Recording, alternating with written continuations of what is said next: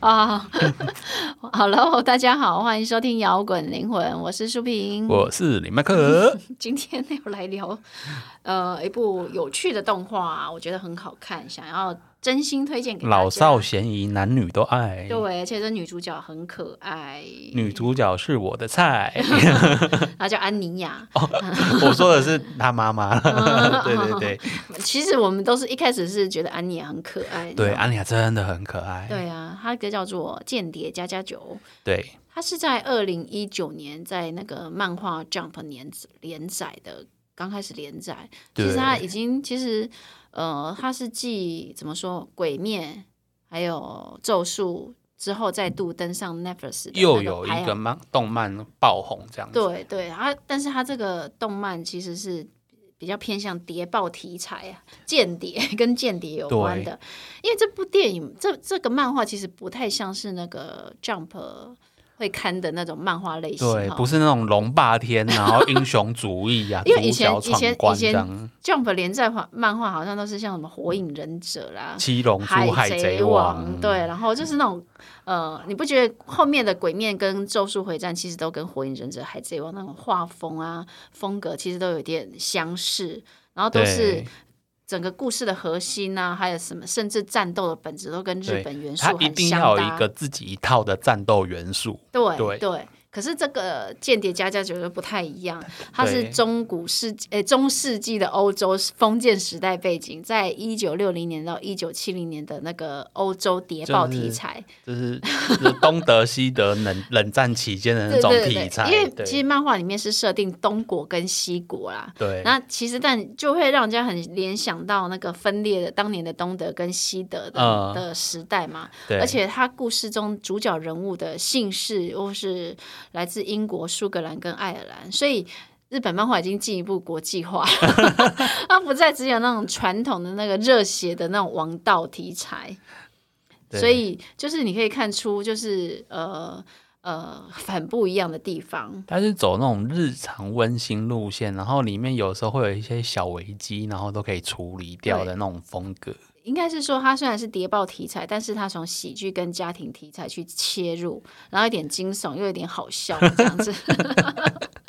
然后他其实就在讲说，呃，西国的一个间谍就是黄昏嘛，嗯，他就是奉命调查东国的一个政治人物戴斯蒙德的一个政治阴谋这样子。对但是因为这个戴斯蒙德，因为他深居简出，所以他唯一能够公开露面的场合，就在 OK 他儿子的学校，对是就东是他国。很小心啦，对，就是伊甸学园。对然后，所以只有要接近这个戴斯蒙德的唯一的一个方式，就是在那个学校办的恳亲会的时候。 ，OK，那唯一的关键点就对是所以恳亲会，对，所以黄昏他就需要一个小孩进入伊甸学院就读，然后以家长的身份参加恳亲会，他才有机会呃接触到戴斯蒙德，然后执行任务。对，所以他就以呃佛杰洛伊德佛杰这个那名名字然后去找一个去孤儿院收养一个女儿安妮啊亚，然后对找到一个妻子叫来约尔，哦，还讲好说你来演我妻，因为那个学校很严格，对，还所以要求父母婚姻要幸福，家世要纯正，对，对然后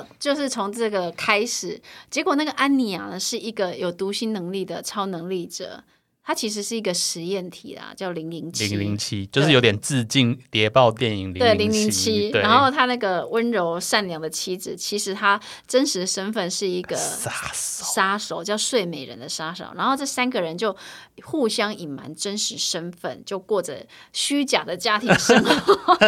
其实有一点就是根本漫画版的呃史密斯任务，你知道吗？啊，对，我觉得这也是这部。作品最有趣的地方就是三人各自隐藏身份，然后又组成一家人的那种设定。然后只有安妮亚那个小女孩知道一切的对真，相。然后我觉得这个这这部漫画成功的地方，也就是主角的设定，所以我们就来聊聊这几个主角好了啊，他们的设定真的是太特别。对，就是那个黄昏。我们先讲黄昏好，爸黄爸，昏， 他就是间谍嘛，他其实是对一个设定，他是一个很冷静理性的那种一流间谍，嗯，凡事都会制定好计划。那因为他为什么会成为一个间谍，就是因为他曾经经历过战争，所以他成为间谍就是为了打造一个不会让孩子哭泣的世界。他追求世界和平，对，可是因为他执行多年的间谍任务之后，他早就忘记那个孩子的自己，所以他很多的情感都已经麻木了。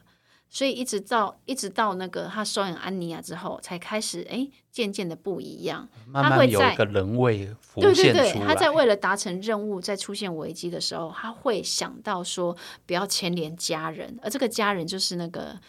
约尔跟那个就是安妮亚这样子。演员女儿跟演员妻子，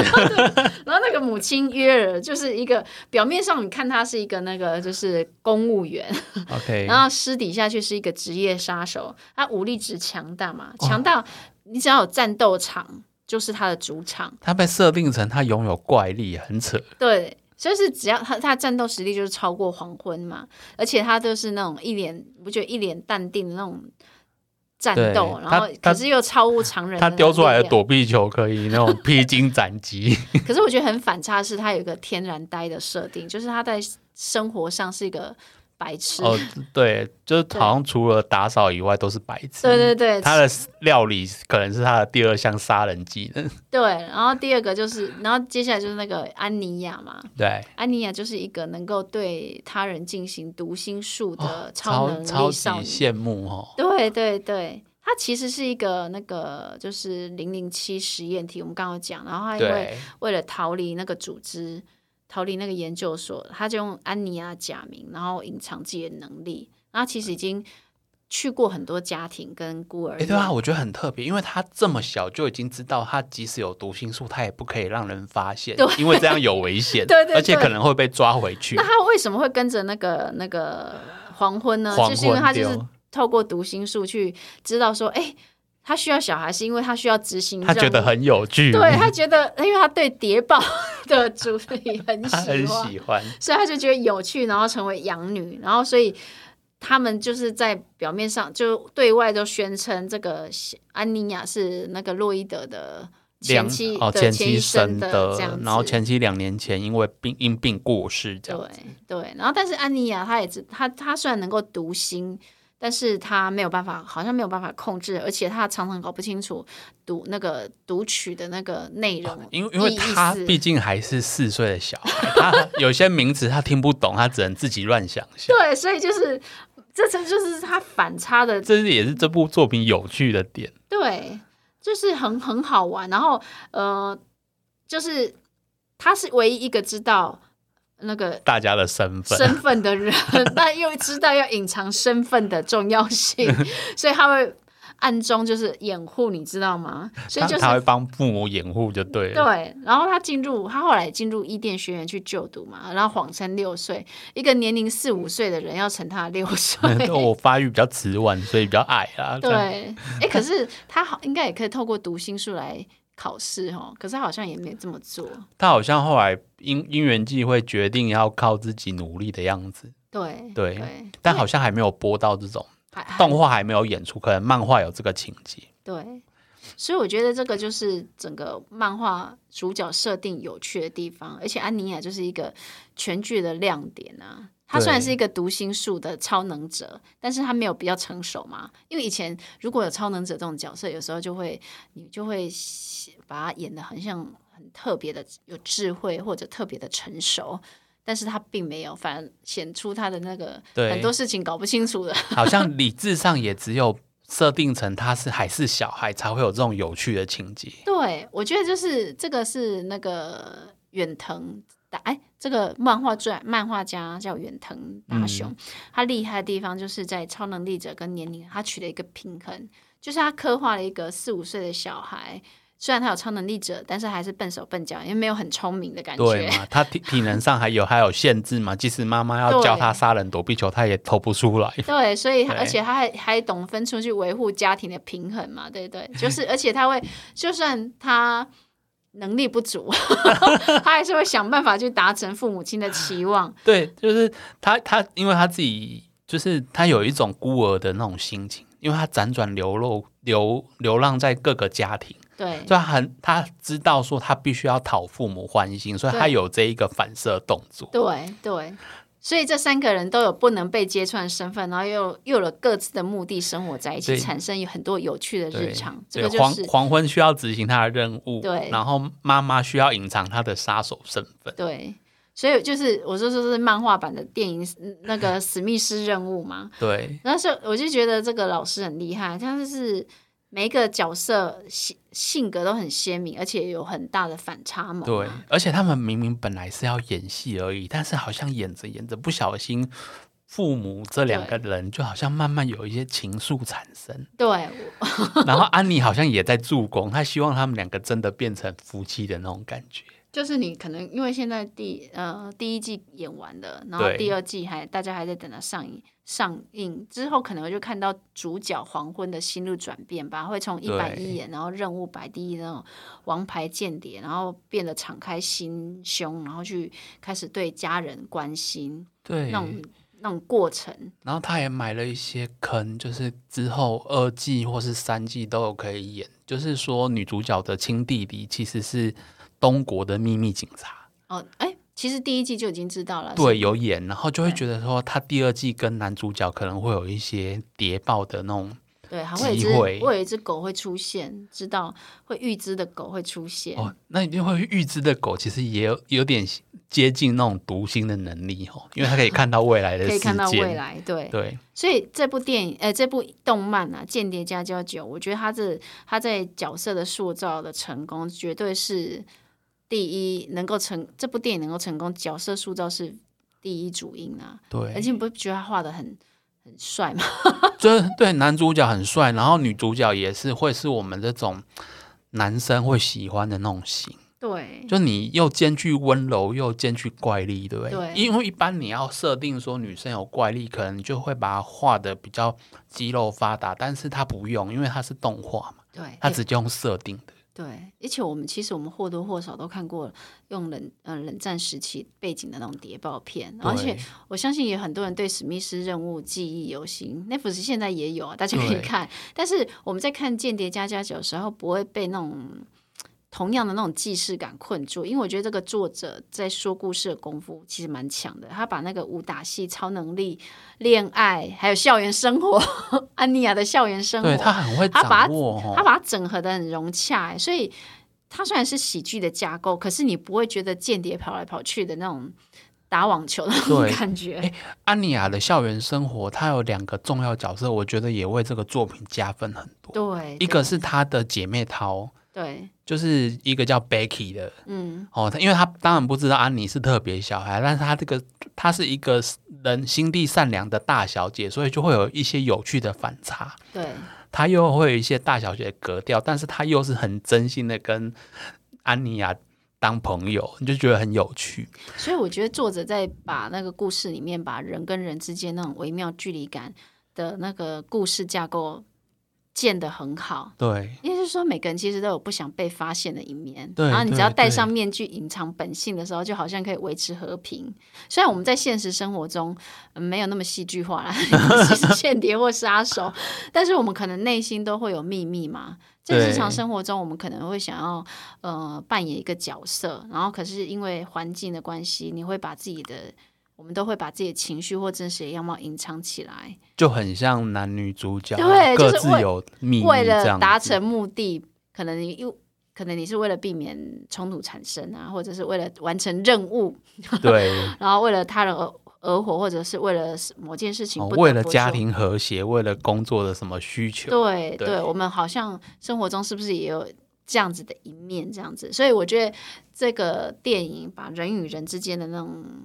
距离感，它把它用一个很有趣的方式把它刻画出来，然后大家看的时候，哎可能会带入到自己的生活啊里面，对所以会觉得特别的有有会有一点感情跟情绪在里对，面，而且而且没想到，就是说这部片它的感情线还不只是爸爸妈妈，它还还有有一个 安安妮亚跟跟二二二这少爷二子嘛，那个次子，次就是子他的去读书的目标就是那个政治人物的的次子，对，那他这个感情线是那个次子单方面陷入一个对安妮亚的暗恋，对啊，对。对啊，所以是不知道之后安妮亚会不会也对他有一点情愫啊？目前还没看到。对。目前安妮亚只是觉得他在看他的那个眼神，好像有有点奇怪的感觉，她觉得很恐 怖。其实像这种就是蛮欢笑的动漫，可是也带出那种人跟人之间想要拉近距离那种渴望嘛。对，像呃，我们知道到最后本来是人谁都不信任的黄昏，然后呃跟人很少接触的那个约尔，还有向往平凡生活的那种安妮啊，嗯，然后每个人其实都在找他自己的归属，对，对啊，所以而且他又有那个多元成家的那个主题设哦，它定，超 多元，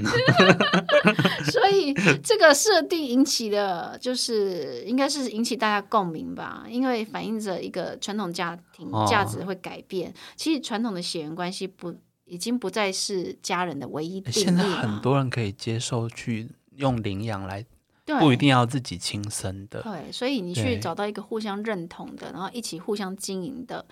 反而才是家人。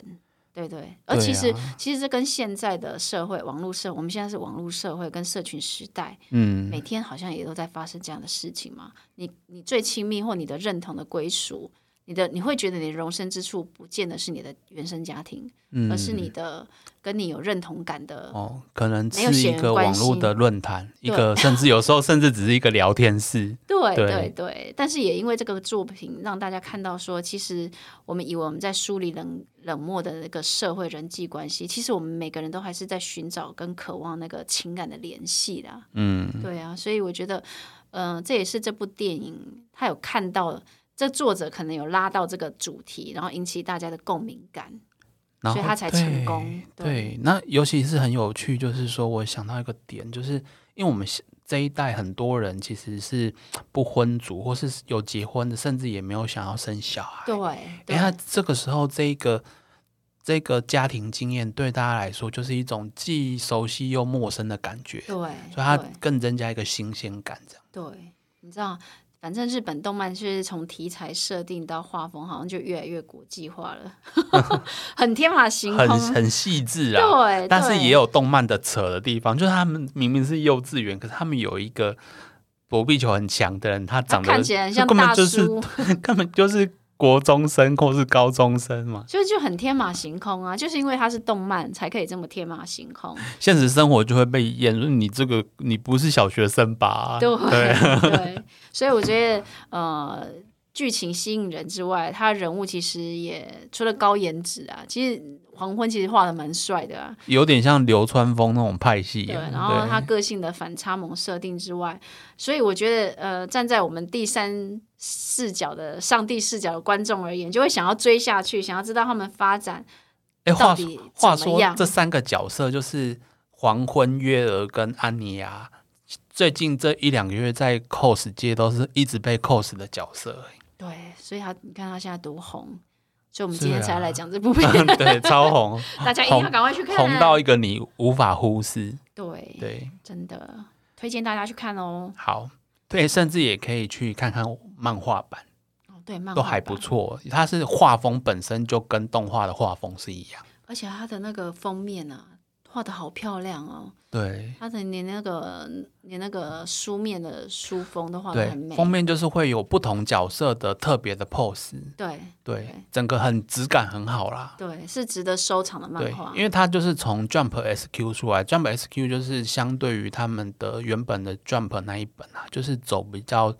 比较成熟精致的路线。就是不是那种热血王道路线，对对就是 对对对对，他们有分分流就对了，啊对对对，那后来反而近年来变成好像那一本比较红了，也许嗯哼跟读者也长大有关。 看这样的人长大了，对， 所以就开始看比较成熟的，长大我就觉得说，你每个礼拜叫我看王道会看腻啊，看 热血，看打来打去，永远都是有一个新的敌人，然后我先快要被你打死，然后哦暴气我就赢了， 一直都是英雄套路就对了，这样子很无聊啦。 对啊，我们总要长大。 对，我们人生没有那么王道，